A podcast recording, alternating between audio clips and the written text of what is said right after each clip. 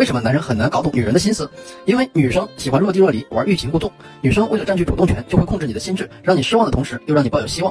为什么要这样做？相信很多男生都会被这样吊着过，忽冷忽热的。这个很好理解，太容易得到的东西就不会被珍惜，费很大努力得到的东西就会更加珍惜。女人对你忽冷忽热吊着你，你得到她之后，她才会觉得你会更珍惜她。而如果那么轻易的得到她，她觉得你不会珍惜她。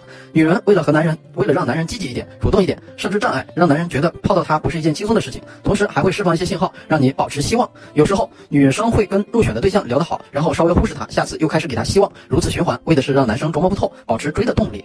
如果每次都聊得不好，男生会看不到希望，最终放弃。对女生来说，这不是他想要的。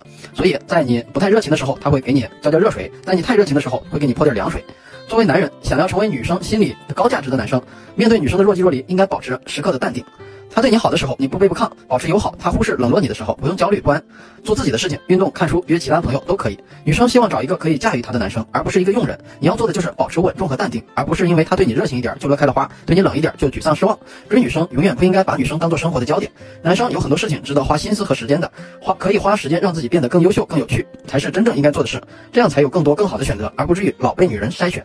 就是有一句话常说嘛，女生最烦的就是一无是处的你对她无微不至的照顾。